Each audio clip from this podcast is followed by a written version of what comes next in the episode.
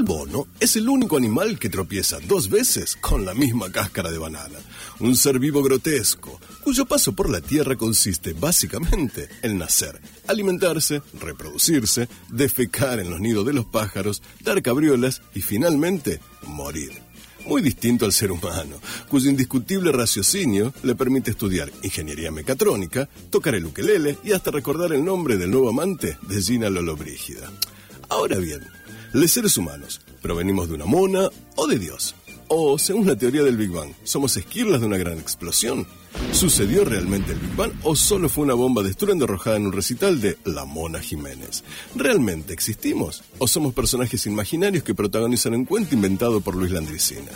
Hoy, en La Mona de Dios, intentaremos develar tales enigmas, porque en esta salvaje noche, para saber hacia dónde vamos, primero hay que saber de dónde cuerno venimos.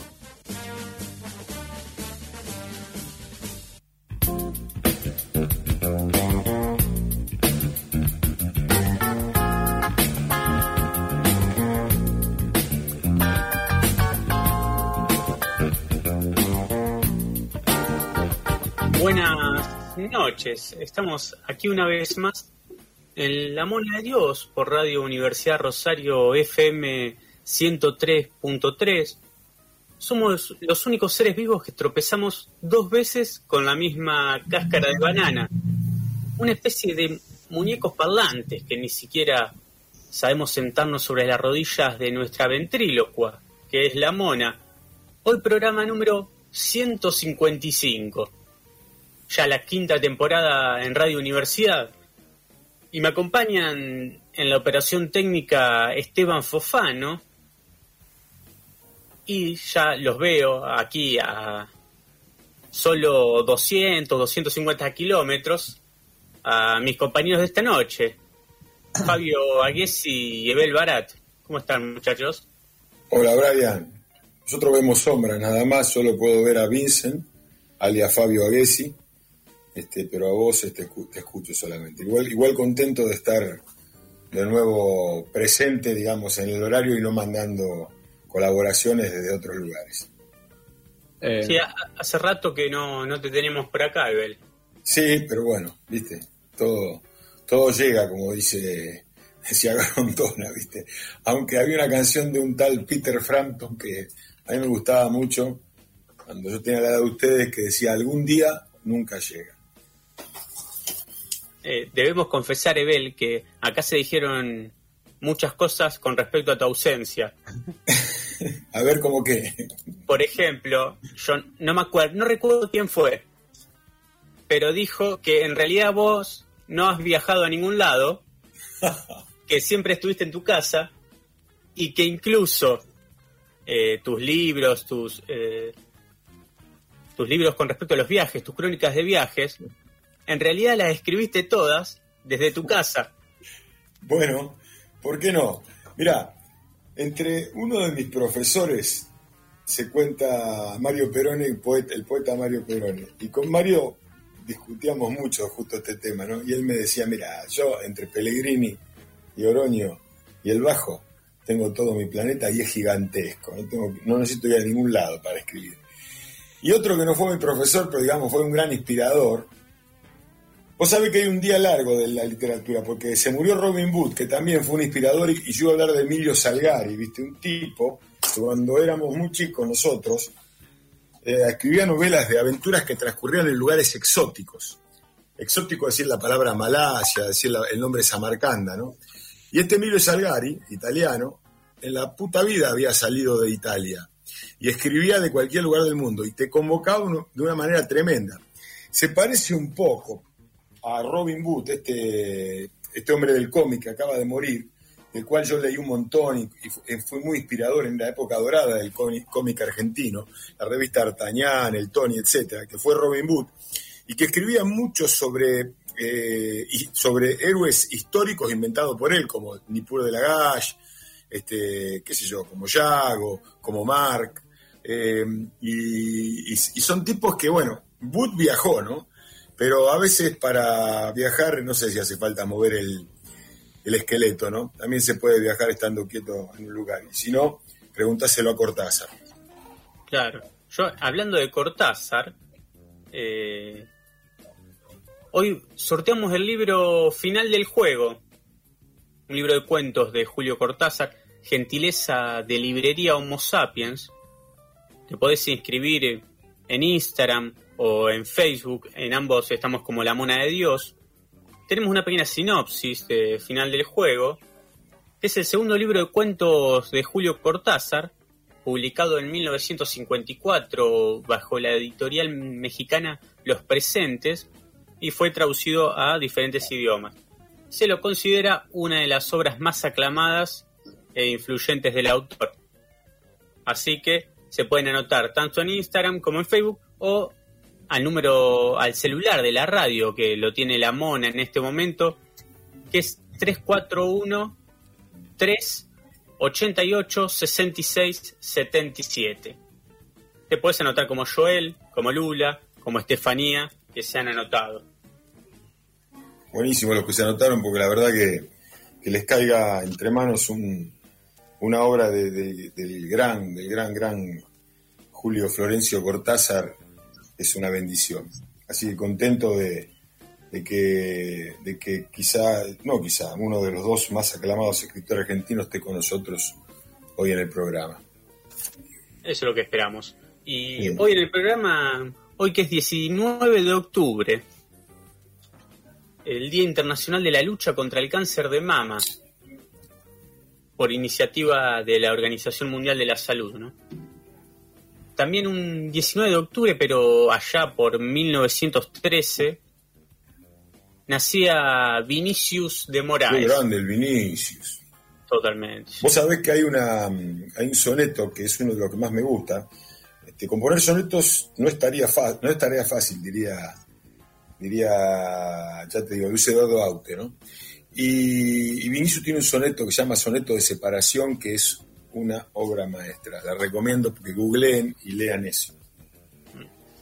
Bueno, nació en Río de Janeiro, fue el poeta brasileño que le dio letra a la bossa nova, con canciones memorables como Garota de Ipanema, A Felicidade, eh, todas escritas con música de Tom Jobim. Murió a los 66 años, en 1980. También un 19 de octubre, pero de 1967, el escritor guatemalteco Miguel Ángel Asturias, de 68 años, se convierte en el segundo latinoamericano, después de la chilena Gabriela Mistral, en ser eh, galardonado con el Premio Nobel de Literatura. El centroamericano escribió una novela clave del siglo XX en América Latina que se llamaba El Señor Presidente. Eh, no sé quién ganó, quién ganó el, el Nobel de Literatura. ¿Un africano puede ser? ¿Cuándo?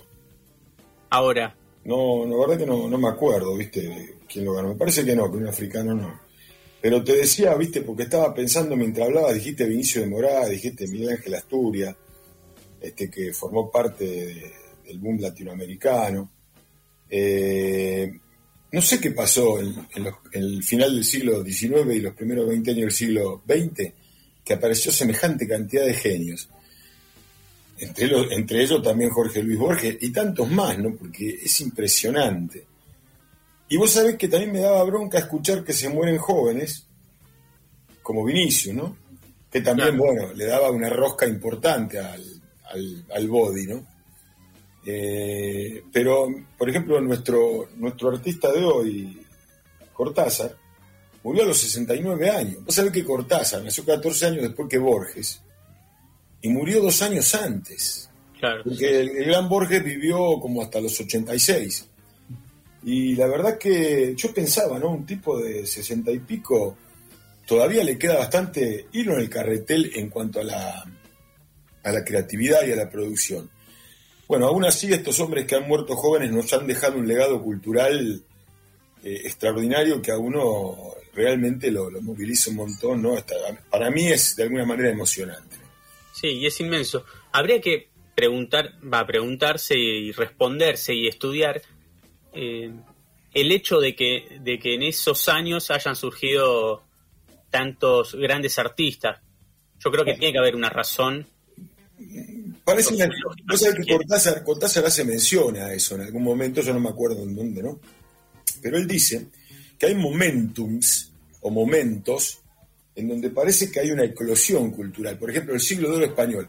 Él hablaba, ¿cómo se juntaron todos esos poetas, Alberti, Alexandre, Lorca, eh, Miguel Hernández, eh, Antonio Machado, en, pocos años en España, casi dando un segundo siglo de oro? ¿Cómo pasó el Renacimiento en Italia? Con los pintores, los escultores, en 100 años se juntó un, digamos, un empujón intelectual, humanístico y de progreso de la humanidad, eh, que después se tarda un montón en que pase algo parecido. Bueno, a nivel vernáculo, da la impresión de que, me, me refiero acá a Latinoamérica, ¿no? Me, da la impresión de que, que al final del siglo XIX y, mejores, y mejor, principio del XX, nacieron un montón de genios que, que no paramos de nombrar. Y no sé si después eh, se reeditaron. Yo no quiero ser fósil ni, ni, así pensar siempre que todo tiempo pasado fue mejor. Pero me cuesta eh, pensar en tipo el nivel de Vinicio, de Borges, de Cortázar, eh, tantos más, Augusto Roabato, Gabriel García Márquez, y qué sé yo, este, todo lo que vos quieras, no tanto, no tan así, pero cerquita Rubén Darío, un poco antes, ¿no? Eh, tipos que realmente son fenomenales y que no, no sé cuándo nos, va a pasar en Latinoamérica otro momento como de esos, como parece describir Cortázar.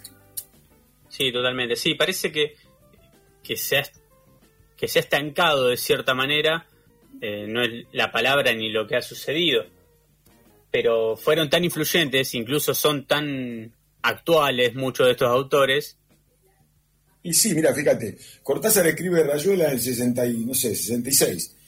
Y Cortázar la escribe para, para tipo de la edad de él. O sea, él tendría, era un hombre maduro, ponerle 50 años.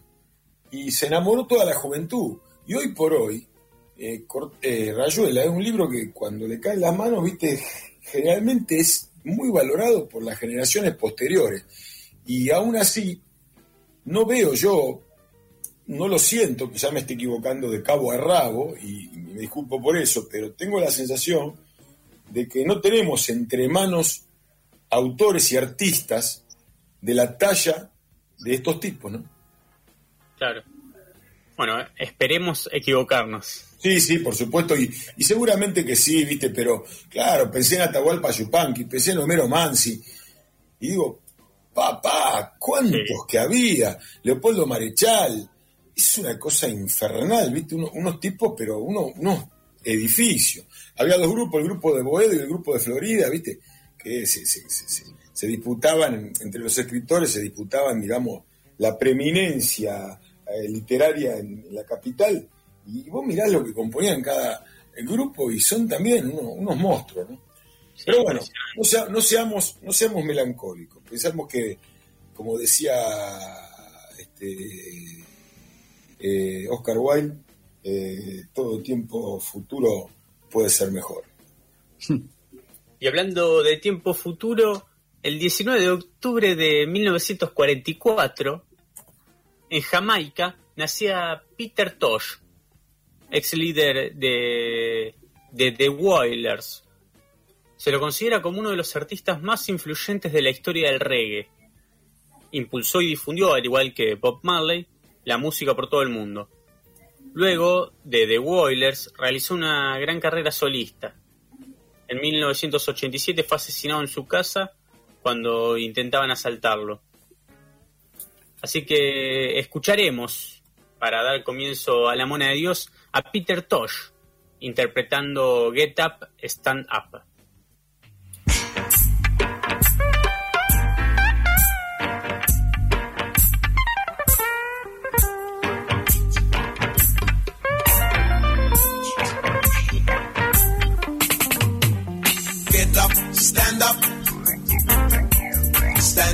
For your rights. Get up, stand up. Don't give up the fight. Get up, stand up. Stand up for your rights. Get up, stand up. Don't give up the fight. You preach preacher man, don't tell me heaven is under the earth. Are dopey and you don't know what life is really worth. It's not all that glitter is gold, and half the story has never been told. So now we see the light. We gonna stand up for our rights. Come on, get up, stand up. Brothers, stand up for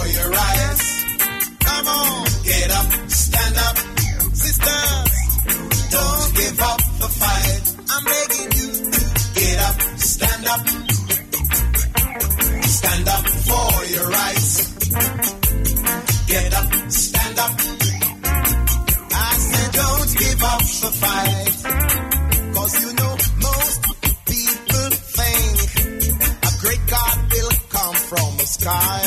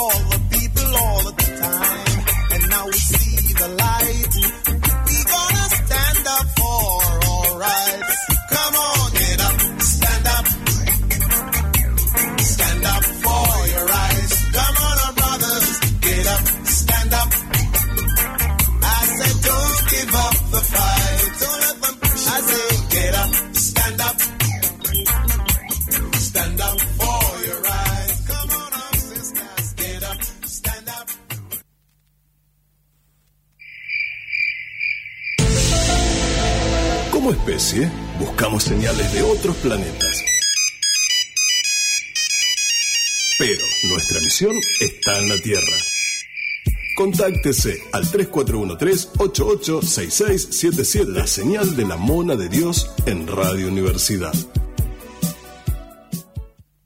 Aunque se ahogue en una sopa de letras, la mona de Dios se sumerge en el mundo de la literatura de la mano de Bel Barat.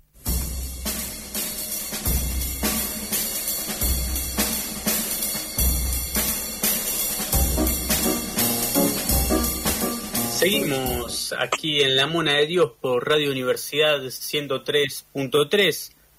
Les recuerdo que sorteamos final del juego de Julio Cortázar, que puedes anotar tanto en Instagram como en Facebook, en ambos, como La Mona de Dios.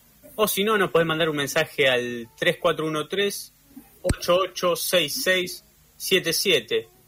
Y ahora le damos paso a nuestro gran compañero Ebel Barat, que nos va a hablar eh, sobre Cortázar, si no me equivoco. Sí, sí, sobre el gran Julio Cortázar. Vos sabés que eh, no, no es nada fácil porque lo tenés tan cerca, Cortázar, viste, en lo entrañable, en lo humanista, pero a su vez es tan grande que no sabés por dónde entrar. Y como buen eh, tipo que eh, quizá un poco cauteloso que trato de ser, aprovecho y empiezo con su biografía porque es la manera más evidente, ¿no? Cortázar nació en Bruselas, pero bueno, un poco accidental. El papá estaba en, un adjunto del, del servicio diplomático argentino para negocios y bueno, le tocó nacer ahí. Ahí vivió sus primeros dos años más o menos y después, eh, finalizada la guerra mundial, eh, su madre que tenía origen alemán le permitieron ir a Suiza y de ahí a Barcelona. Él estuvo un par de años más en Barcelona, este, o sea que su primera infancia, los primeros recuerdos probablemente sean de allí. Pero después, bueno, viene a Argentina y, y, recala en un lugar que, es un poco literario. Todo lo que se sitúa al sur de la, capital federal parece que, uno piensa en el tango sur, piensa en el cuento del sur de Borges, piensa en lo que pasa en el bajo fondo del sur y cuánto de, peso literario. Bueno, la cuestión es que se crea en Banfield, que no es no era un suburbio de Buenos Aires, sino era un pueblito pegado a Buenos Aires, que luego, por supuesto, se convierte en un suburbio de Buenos Aires, próximo a la capital, pero con vida de pueblo. Vive en una casa con jardín, se cría ahí, solitario, con una salud un poco endeble, brutalmente lectora, al punto que en algún momento un médico le dice a la madre, no lo deje leer tanto y hágalo tomar sol, cosa que él cumple y que la madre pone en práctica. Eh, pero bueno, evidentemente se nutre profundamente la literatura, Edgar Allan Poe, por ejemplo, que lo hace soñar con, con cosas que le, le provocaban mucho miedo, pero que evidentemente de alguna manera comienza... ¿Eh? ¿por, qué, no iba a leer a... ¿Por qué no leía mientras tomaba sol? Bueno, viste, parece que no. Tenés razón. Eh, que a jugar, no va a salir, a estar con los chicos, a, a divertirse, entre comillas. Él escribe una novela de chiquito que no, nunca se publica y que un poco la toma un poco en chiste, pero evidentemente ya tenía eh, la condición de escritor metida desde muy pequeño. De hecho, sus textos vistos por su familia, muchos sostenían que los copiaba, lo cual a él, por el nivel que tenía, lo, lastimó mucho. Bueno, la cuestión es que es, como Borges nunca tuvo una profesión, quiso estudiar filosofía, pero como el padre abandonó la familia a los seis años de él, eh, tuvo que ayudar a la economía familiar y tuvo que renunciar a sus estudios de filosofía y ejercer de maestro normal que sí había terminado en la escuela secundaria. Ejerció en pueblos del sur, con el paisaje del sur de la provincia de Buenos Aires, que también es inspirador y también es un poco literario. Vivió en Chivilcoy, en, en Saladillo, en Bolívar, y bueno, ahí mm, ya se destacaba, los contactos que tenían estaban relacionados con el arte. Él consigue eh, Mendoza dar clases en la universidad, lo cual le produjo una gran felicidad porque la interlocución que tenía era de alumnos universitarios y no dar instrucción cívica como daba en la escuela secundaria, cómo votar, qué es la democracia o la, digamos el proceso gubernativo entendido como democracia.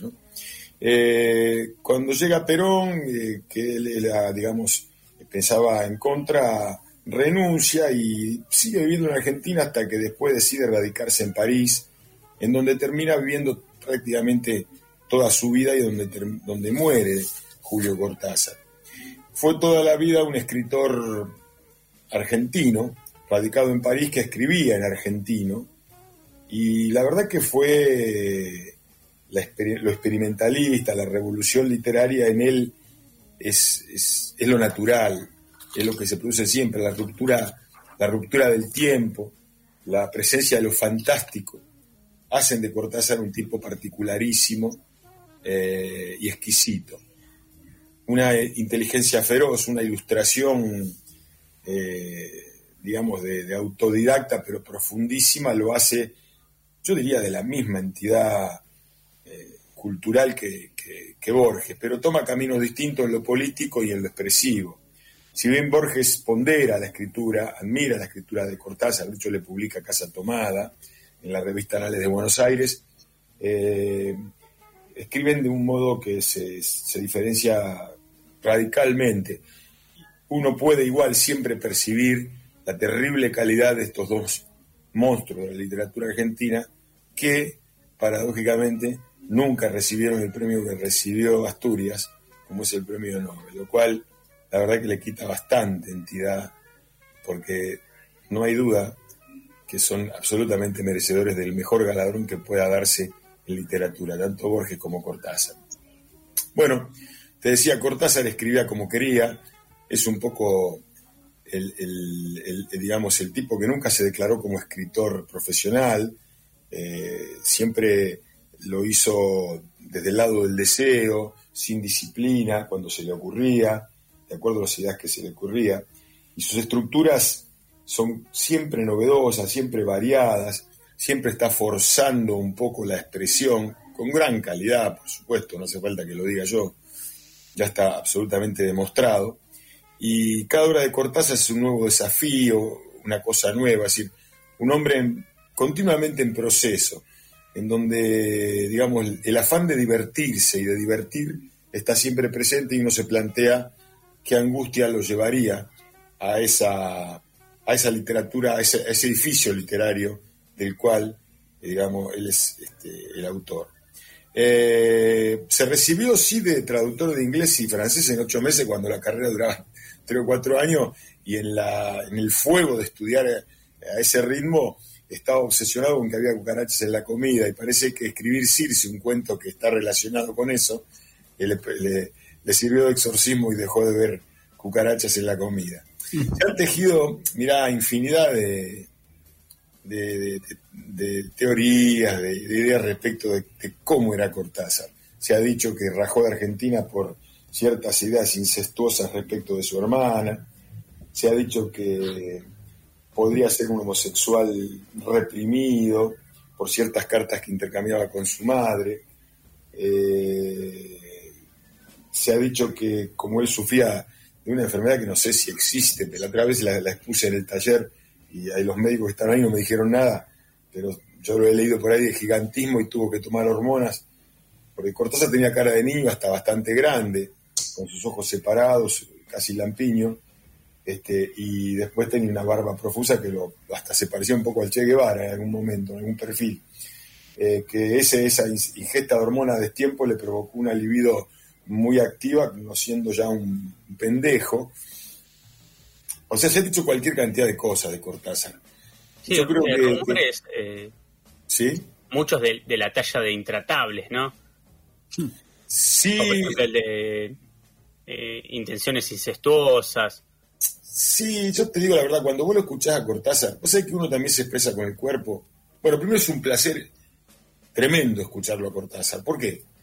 Porque al modo de Marguerite Ursenar, eh, tiene un léxico extraordinario y una capacidad de hilar las frases y de no perder justamente la hilación que pocos tienen. Entonces, esa precisión del lenguaje, esa riqueza hace que cada vez que se expresa ya es un placer escucharlo. Más placer te da, o por lo menos el mismo placer, son sus ideas humanistas, su posición frente al otro, su intención de ayudar, su férrea oposición a los regímenes totalitarios, la defensa de la libertad y de los más oprimidos, jugándosela, ¿eh? poniendo el pecho.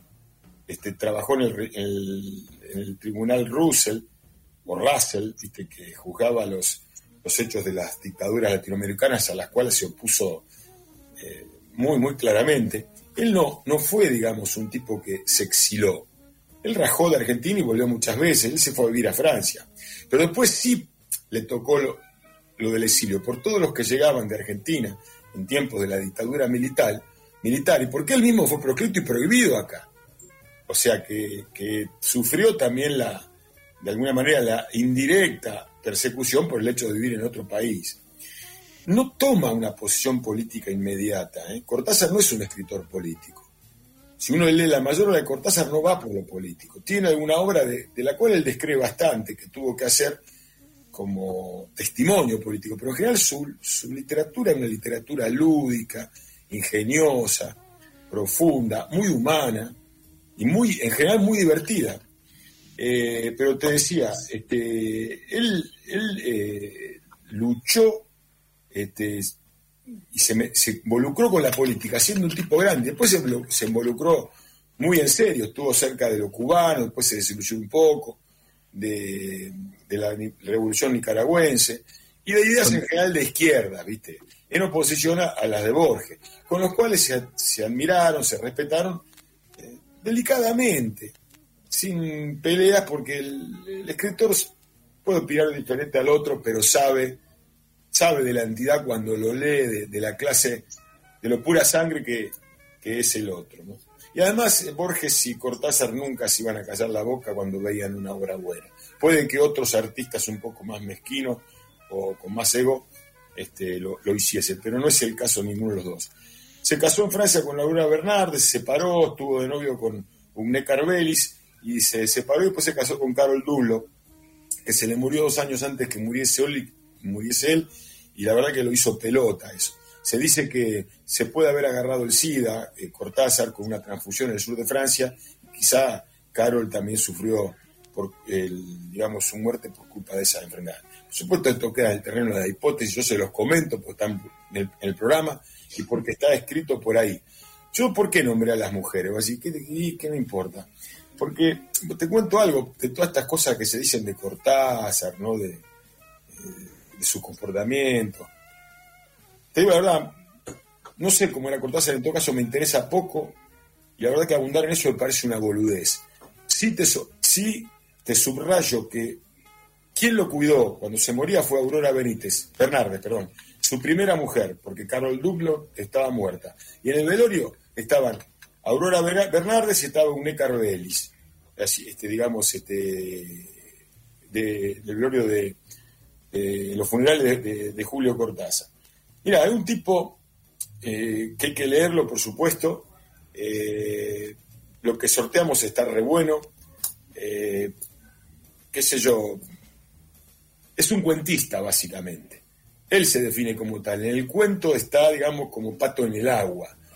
Por supuesto hizo novelas. Muchos las calificaron de antinovela, contranovela porque claro, no tiene un argumento, una presentación de personaje, un conflicto, un desenlace, no, no, sino que es de otro tipo de, libro, del volumen de una novela, en donde se sucede en historia, no tienen por qué tener eh, esa estructura. En los cuentos sí, él habla de un cuento, cuando Cortázar se refiere al cuento, se refiere que el cuento tiene que ganar por nocaut, mientras que la novela tiene que ganar por puntos. Defiende mucho el género de la novela, cosa que Borges no. Eh, y que a él se atrevió a escribir novelas cuando vio que podía, pero él se, define a sí mismo básicamente como un cuentista. Por supuesto que hizo fuerte relatos, de, este, cómic, hizo de todo. Pero digamos, donde, donde me parece que, que, no, es imperdible Cortázar es en sus cuentos. No publicó rápido, tuvo mucho control de calidad, este, hasta que, bueno, eh, se decidió hacerlo con bestiario, que mm, digamos, este, nunca renegó de ese libro y que siempre digo que tuvo el suficiente nivel este, como para estar en los libros que él que quería publicar. La consagración le llega con Rayuela, que es una novela o algo así, eh, con un juego con una complicidad con el lector, porque se puede leer de distintas maneras, alternar los capítulos, etcétera, así como un juego de la Rayuela y está metido en el boom latinoamericano, reniega esa palabra boom, una palabra, un anglicismo, para decir un movimiento latinoamericano que hizo visible la literatura en el idioma español de Latinoamérica en todo el mundo y muy consumible y, muy y, bueno, se difundió muchísimo.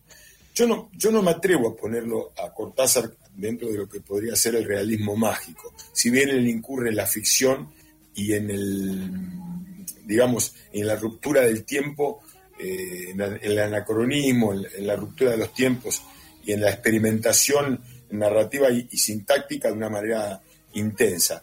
Yo casi me, atrevo más a ponerlo como un escritor surrealista, porque en, el surrealismo también está lo fantástico y también está la ruptura del tiempo, pero tiene otra estética mm, que la del realismo mágico.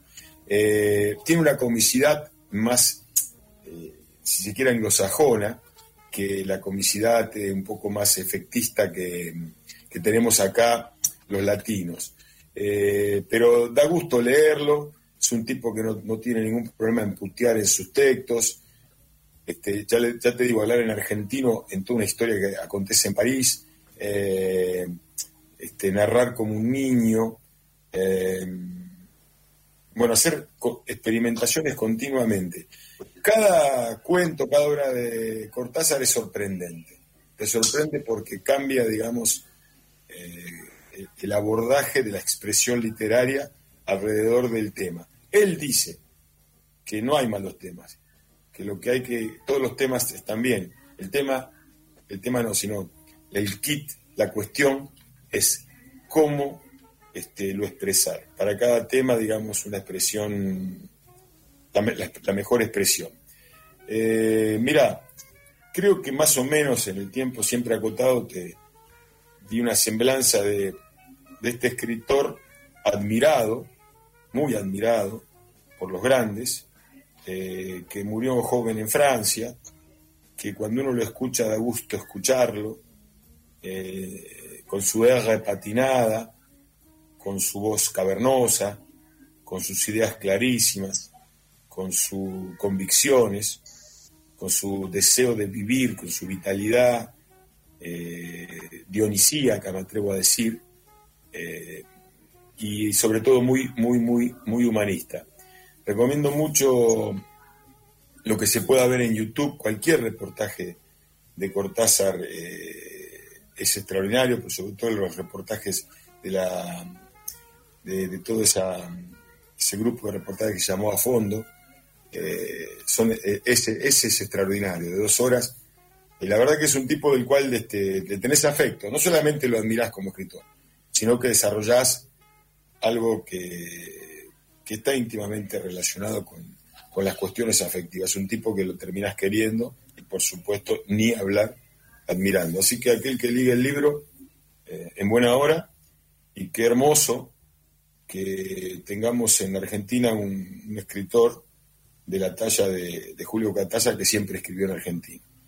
Eh, de entre sus amigos, que no, no, un dato más, muy comprometido con la revolución, no la revolución, sino con la gesta democrática chilena en pos del socialismo y una amistad muy subrayable y muy delicada con el gran Pablo Neruda, sí premio Nobel este, chileno, una amistad de, hombres maduros, ya no, eran jóvenes, pero con una simpatía que se produjo en forma natural de uno por el otro. Y la verdad que qué hermoso, ¿no? Este, meterse en el medio de una conversación entre esos dos esos dos monumentos literarios que tenemos acá en el Cono Sur.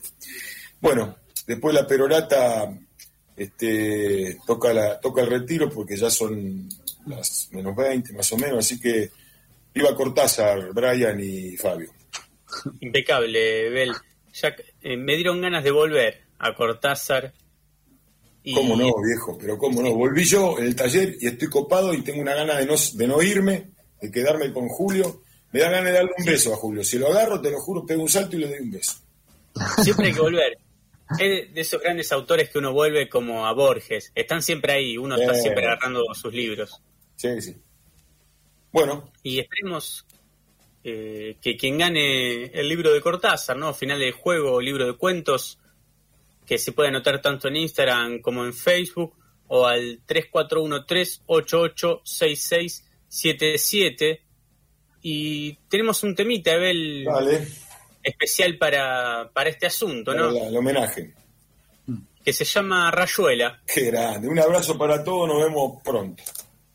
Un abrazo, Ebel. Y lo despedimos con Rayuela. Chao, Fabio. Una obra de Gotham Project. Gracias.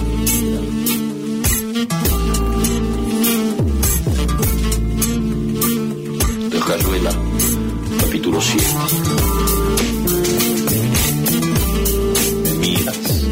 cerca de cada vez más de cerca.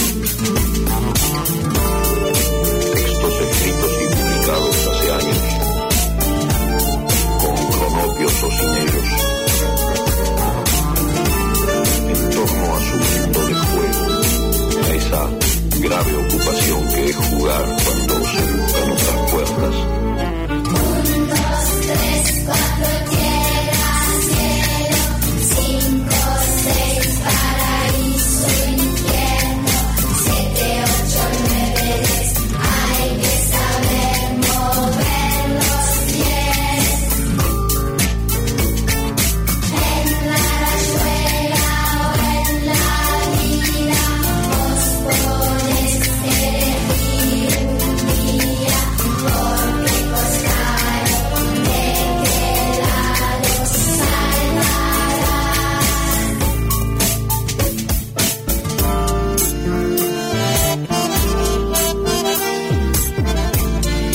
cerrar los ojos para deshacerlo todo y recomenzar. Exactamente con tu boca que sonríe por debajo de la que mi mano te dibuja.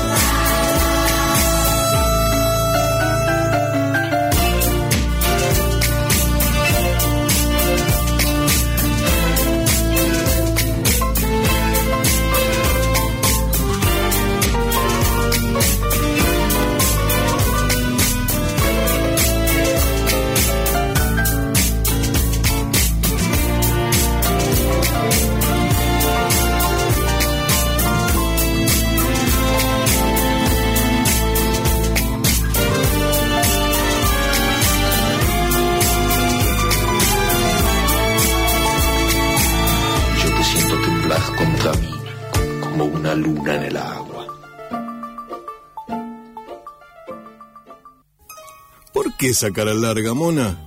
¿Otra vez te manchaste tu vestidito con dulce de leche y banana? Ponete contenta, mona, que la tintorería Arcoiris te lo soluciona. Tintorería Arcoiris tiene servicio de lavandería, limpia tus acolchados y frazadas para que no tengas frío y te deja como nuevas tus alfombras, cortinas y el tapizado de tus sillas, sillones y accesorios de bebés monitos. Y con retiro y envío a domicilio gratis.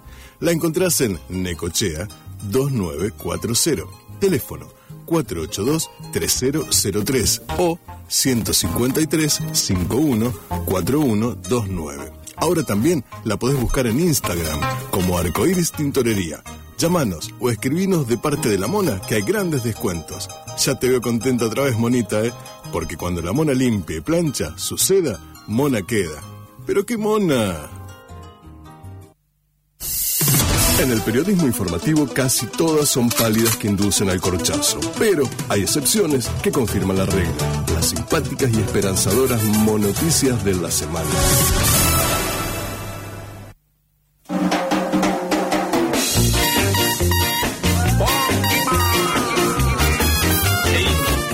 Aquí en La Mona de Dios por Radio Universidad Rosario punto tres y me parece que nos han llegado noticias, Colo, de, de algún lugar del planeta.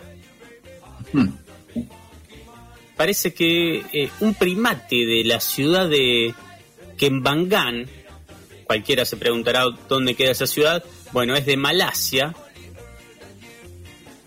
eh, un primate raptó un cachorro de tan solo dos semanas y lo retuvo con él por tres días.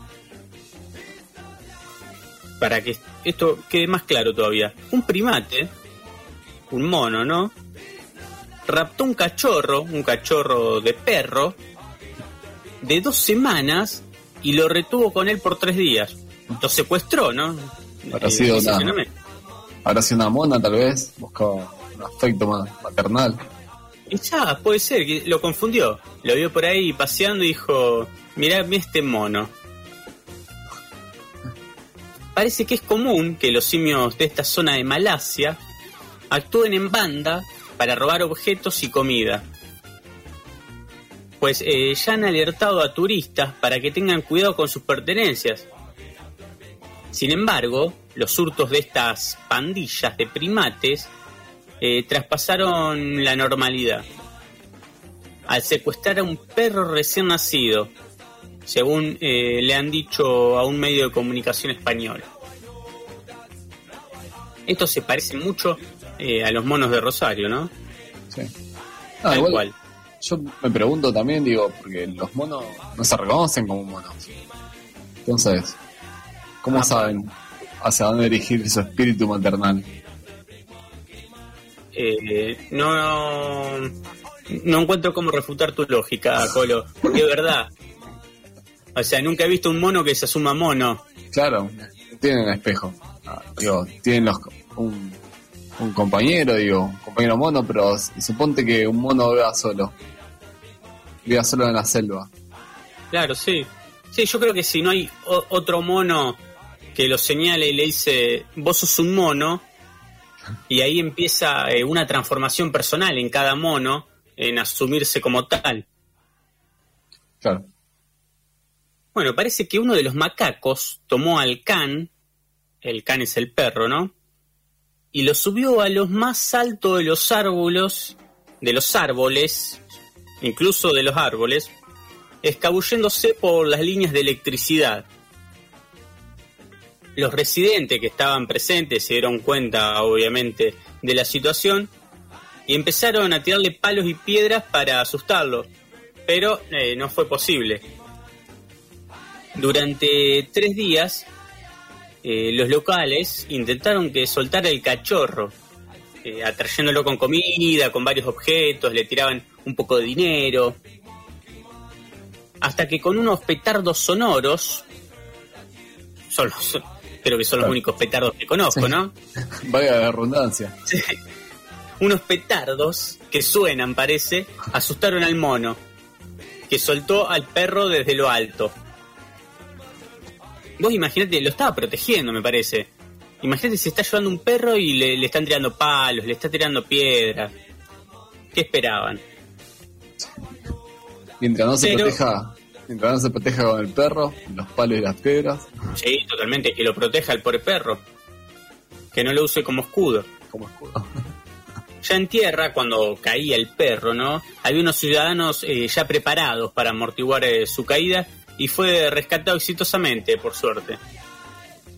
Cherry, Cherry Lei Shili, una residente local, Shili es un apellido eh, muy común en Malasia. Shili adoptó el cachorro y le puso como nombre Suru, que significa mono en japonés. Ah, mira, Suru significa mono en japonés. Lo llevó un veterinario que le diagnosticó, bueno, algunas lesiones corporales, hinchazón de cabeza, pero heri- heridas leves y el animal está en muy buena condición. Y nos dicen, el cachorro parecía cansado, pero el mono no parecía lastimarlo. Solo sostenía el cachorro mientras se movía parecía que estaba tratando al cachorro como a un amigo o como a su bebé, era muy extraño. Sin embargo, todavía necesitábamos salvar al pobre perro porque parece estar hambriento. Bueno, eh, terribles declaraciones, ¿no? Sí, me parece que hace, hace referencia a esto de, lo- de los inter- intercambios intraespecies. No, porque se ha visto perros que crían gatos. Porque esto de los perros y los gatos como se pelean es un poco mito. Claro, Hay, digo, en, la- en el mundo animal, eh, estas situaciones donde una especie cría a otra o protege a otra.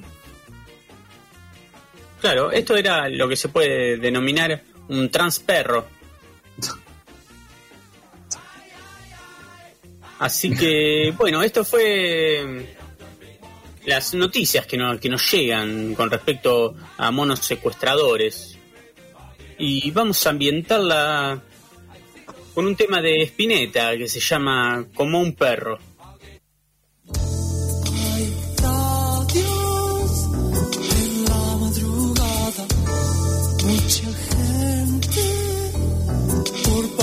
Del rey, autos blancos cruzando tras mano al sol.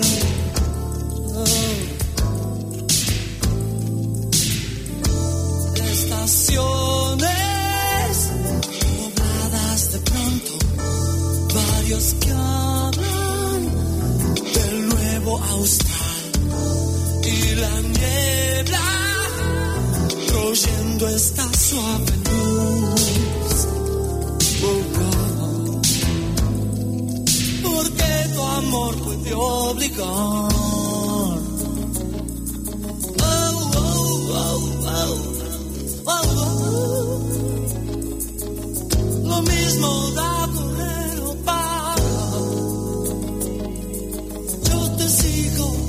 necesidad.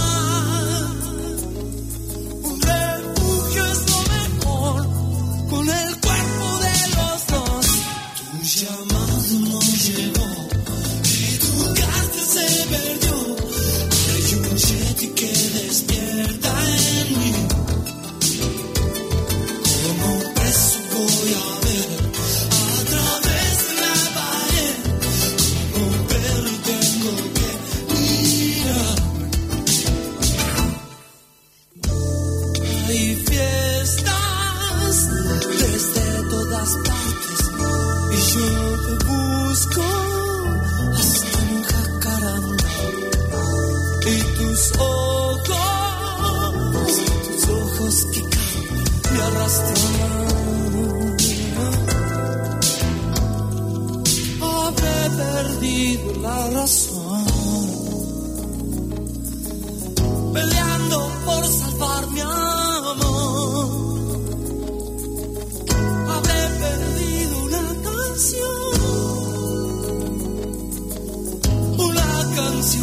canción para existir.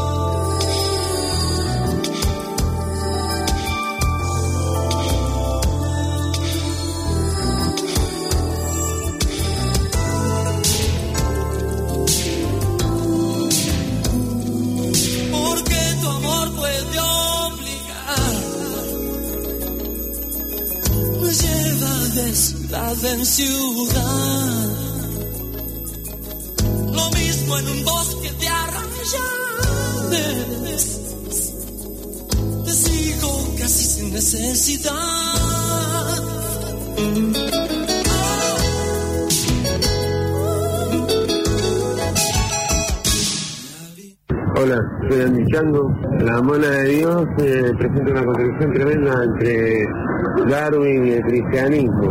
Una contradicción, una paradoja. Obviamente estoy con la mona, me cago en Dios.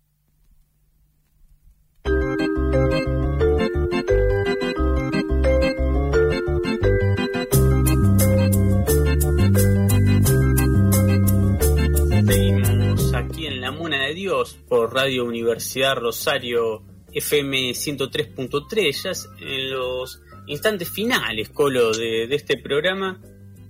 Y sospecho que tenemos que terminar este juego y sortear el libro de Cortázar.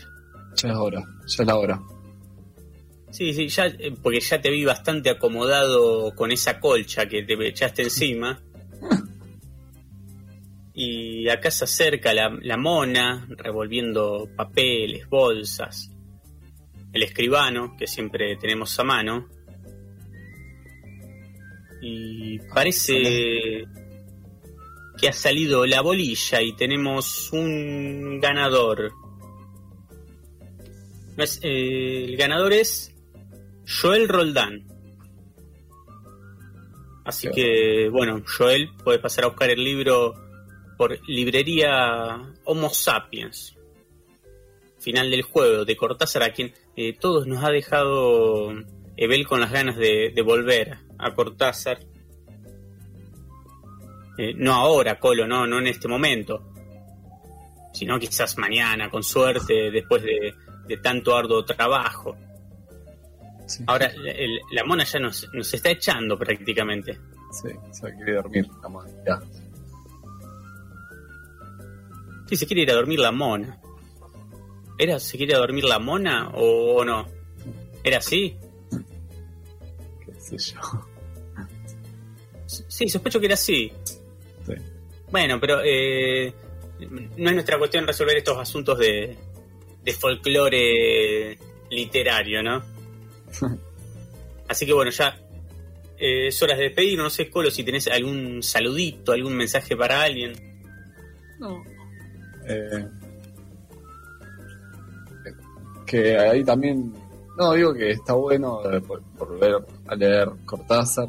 Ahí yo estaba viendo un libro que era bastante. que lo pasé, que es. eh, tan violentamente dulce, de Nicaragua. Ah, sí, sí, sí. eh, que un poco se nos pasó. Así que me parece que lo voy a retomar un poquito para, para reactualizarlo. Y nada, decirle adiós a los que escuchan y ya nos veremos o nos encontraremos el martes siguiente. Perfecto. Así que nos volvemos a ver el martes que viene a las 11 por aquí por Radio Universidad Rosario 103.3. Adiós. Chau, chau. Si escuchás la tanda completa, sumás puntos de oyente.